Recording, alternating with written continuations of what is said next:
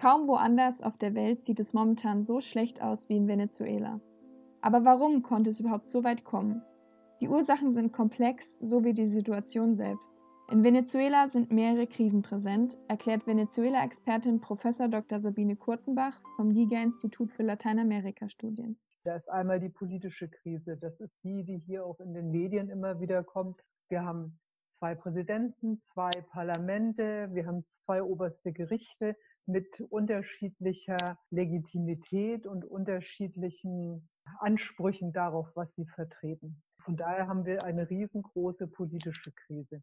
Neben der politischen Krise gibt es dazu eine humanitäre Krise, eine Gesundheits- und Bildungskrise und eine Wirtschaftskrise in Venezuela. Die Lage ist besonders verheerend, weil die Krisen sich gegenseitig beeinflussen. Zum Beispiel verstärkt die politische Krise noch einmal mehr die wirtschaftlichen Probleme. In Venezuela basiert die Wirtschaft überwiegend auf der Erdölförderung.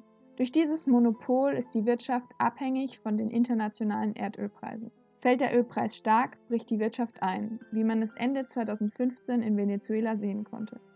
In der Politik ist das Problem des instabilen Wirtschaftsmodells seit Jahren bekannt. Etwas dagegen getan wird nicht. Viele Politiker versprechen, die Einnahmen durch die Ölindustrie in ein nachhaltiges Wirtschaftsmodell zu investieren oder das Gesundheitssystem zu reformieren.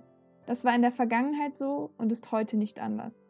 Viel einfacher ist es aber, das Geld an die eigenen Leute zu verteilen. So nimmt nebenbei die soziale Ungleichheit in Venezuela immer mehr zu. Das schafft Unzufriedenheit.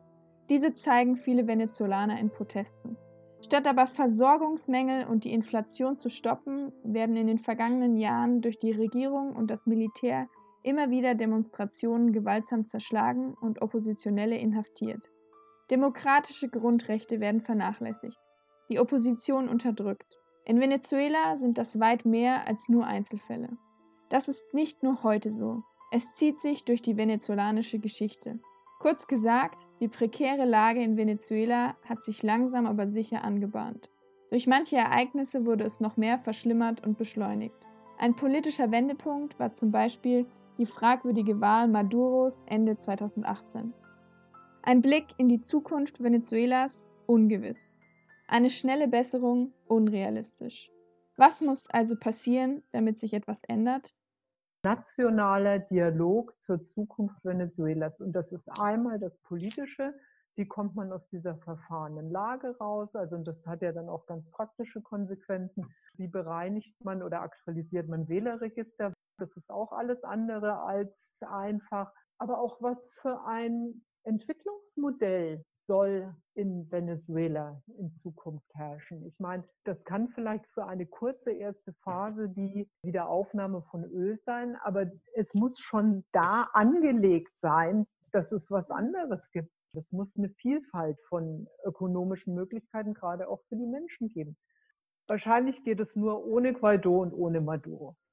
Ein Gespräch zwischen Regierung und Opposition wäre ein Anfang, im Moment aber in weiter Ferne. Eine Bevölkerung, die Vertrauen in die Regierung hat und selbst mitbestimmt.